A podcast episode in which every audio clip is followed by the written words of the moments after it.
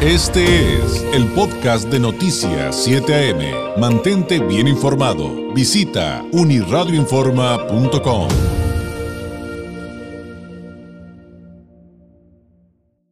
Le agradezco enormemente eh, sus comentarios en el Facebook Live de Uniradio Informa. Al ratito lo sigo leyendo. También ha habido muchos comentarios desde que comenzamos a platicar sobre el asunto de las obras en la zona de Santa Fe por la reconstrucción del Boulevard El Rosario.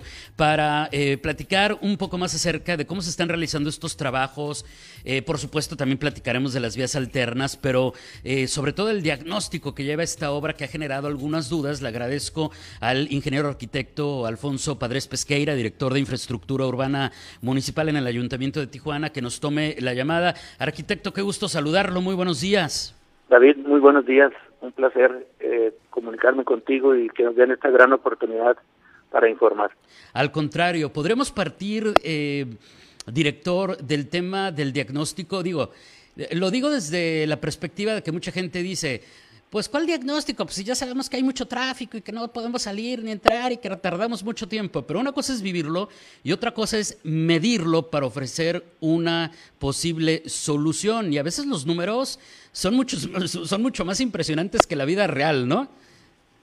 Sí, sí es impresionante. Es toda una suma de factores que tienen que ver con las necesidades de la población en Santa Fe, con los vecinos de Santa Fe, con el ir y venir de los camiones del centro de distribución que ahí se encuentra, pero también como ciudad, como una, con una visión de fortalecimiento y mejora de la infraestructura, tenemos que partir que lo que fue Boulevard o es el Boulevard en Rosario fue una estructura muy muy antigua, que tiene más de 20 años, lo digo antigua en este sentido por el impacto de la zona. Fue una estructura que se dio para hacer unos primeros fraccionamientos a donde ahora llegamos a una población superior a los 68 mil habitantes. ¿Qué sucede? Que año con año se le da mantenimiento a esa vialidad de acceso y vemos que no tenía estructura, vemos que había muchas deformaciones. ¿Por qué? Porque no tenía estructura. Tú puedes hacer un bacheo por encima, que lo haces bien como bacheo, sin embargo te das cuenta que empiezas a fallar en otras partes. El flujo de carros y camiones nos llevó a que se hiciera un estudio al ayuntamiento, le llevó a que se hiciera un estudio y analizara qué es lo que estaba pasando y qué es lo que se tenía que hacer.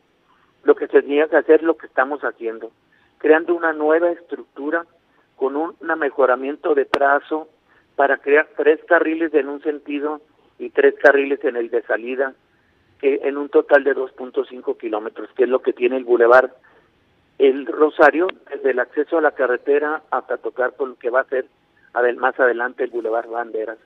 Sí es un sacrificio muy grande, sí es una molestia, sí lo entendemos, sí hay inconvenientes en los entrecruzamientos que nos afectan o la incomodidad de poder pasar a una plaza comercial.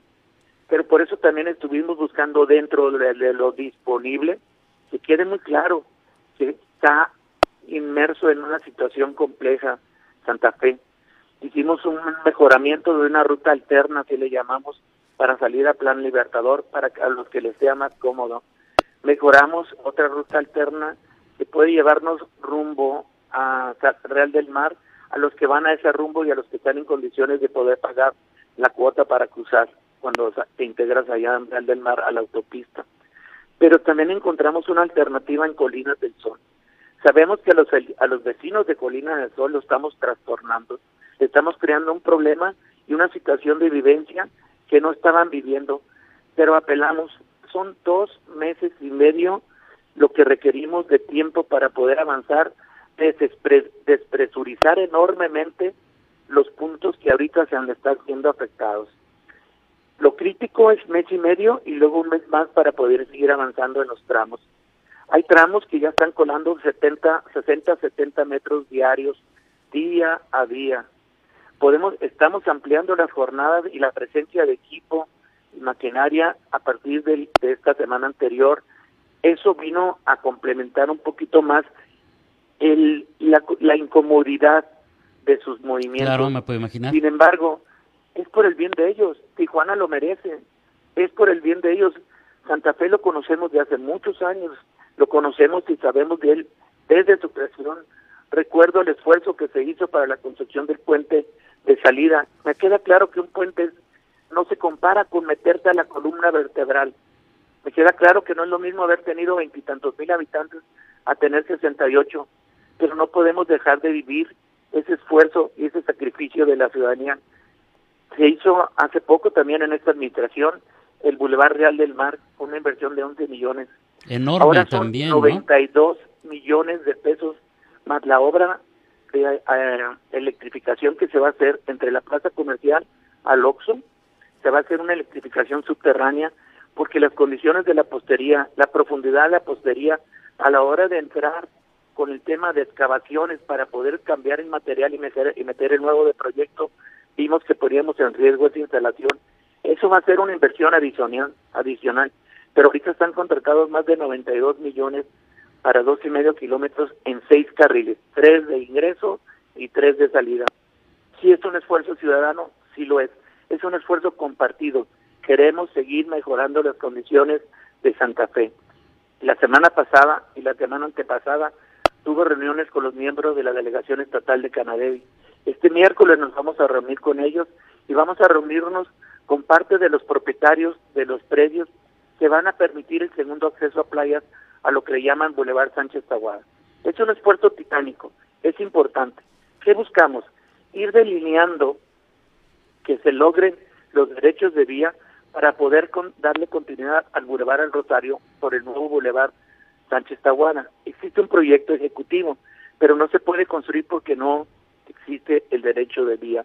Requieren los propietarios de la, de la tierra aportar el derecho de vía y entonces esta administración, la que va a entrar, puede programar y planear la inversión del trienio. Se llaman inversiones multianuales cuando tú ves en tu programa y estableces obras que duran más del periodo fiscal de un año. Es la forma de ver, es una forma de ver hacia adelante, pero que todos pueden planear su vida, sus inversiones, su crecimiento, su desarrollo y su calidad de vida. Eso buscamos una planeación con visión. Claro, por supuesto, arquitecto. Y, como bien decía, digo, que genera molestias, pues claro, que va a haber tráfico por las vías alternas, pues claro, pero al final eh, estamos hablando de una obra enorme, que tan enorme es que tirando los metros de eh, concreto hidráulico que ya nos comentó, pues estaría terminado más o menos que hasta octubre. Estamos haciendo todo lo posible y por eso estamos tomando estas decisiones, la de la semana pasada, que, que las compartimos con algunos miembros representantes de la comunidad. Déjenos trabajar, le dijimos, es una palabra, una frase fuerte, déjenos trabajar, porque no podemos seguir trabajando acotados, este, sin poder mover las máquinas y que puedan gerir las máquinas porque pasa una pedrita y le rompe un vidrio, o dicen que le rompió un vidrio, porque pueden golpear con una máquina a alguien. Tenemos que, el que está operando una máquina no tiene la visualidad, aparte no puede estar viendo a todos lados, tiene que dedicarse a hacer su trabajo. Eso necesitamos, se nos estaba colgando el tiempo, estamos buscando recuperarlo con dos jornadas al día. En la medida que tengamos disponibilidad del espacio, vamos a incrementar el ritmo de trabajo y la idea es colar todas las noches, todas las noches tramos de concreto para avanzar y la vida útil de una obra de esta naturaleza, porque habrá, hablar de concreto hidráulico, arquitecto, y de, y de un costo de, de una obra que tiene, como ya nos explicó, varias fases, varias etapas, eh, incluso podemos decir varias vialidades, porque no es una nada más per se, por 92 millones, pues eso dice, bueno, y entonces, ¿eso cuánto nos va a durar? Mira, en diseño normalmente tiene una vida útil de, 30, de 20 años, pero fácil puede durar más de 30 años sin problema. Y como todo, el, el concreto lo único que requiere es un mantenimiento periódico, este, que no es cada año, en las juntas de construcción para evitar que haya filtraciones. Estamos resolviendo el tema del pluvial en unas partes donde había encharcamiento. Estamos mejorando los unos trazos de unos puntos de conflicto que estábamos ahí les vamos a agregar algunas defensas metálicas en este punto de conflicto.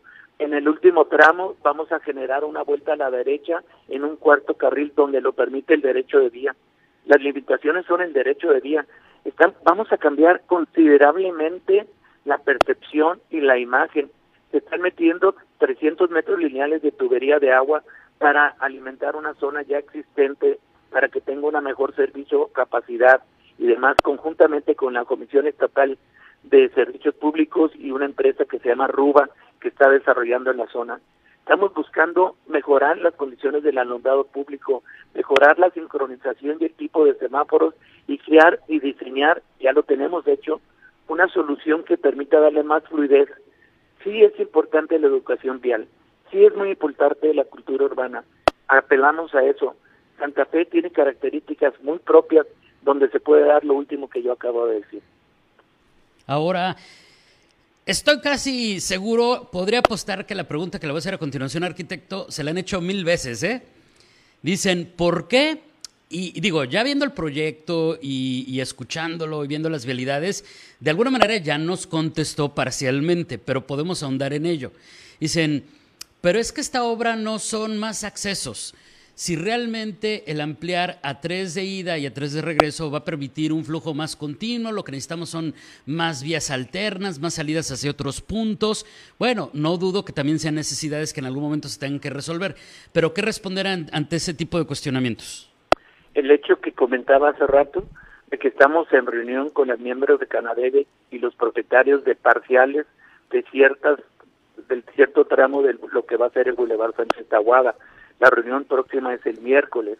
Y el hecho de que vamos a seguir impulsando el acercamiento con los demás propietarios de la tierra para pedirles que lo aporten el derecho de vía y poder planear la inversión en el programa del próximo año. Queremos dejarle a la próxima administración que viene una propuesta encaminada que le permita planear la inversión de su presupuesto 2022 con recursos para ese tramo pero si no hay derecho de vía. Mire usted, en febrero del 2018, estando yo trabajando también en gobierno, me dijeron, aquí está el proyecto, lo vimos en general, muy bien.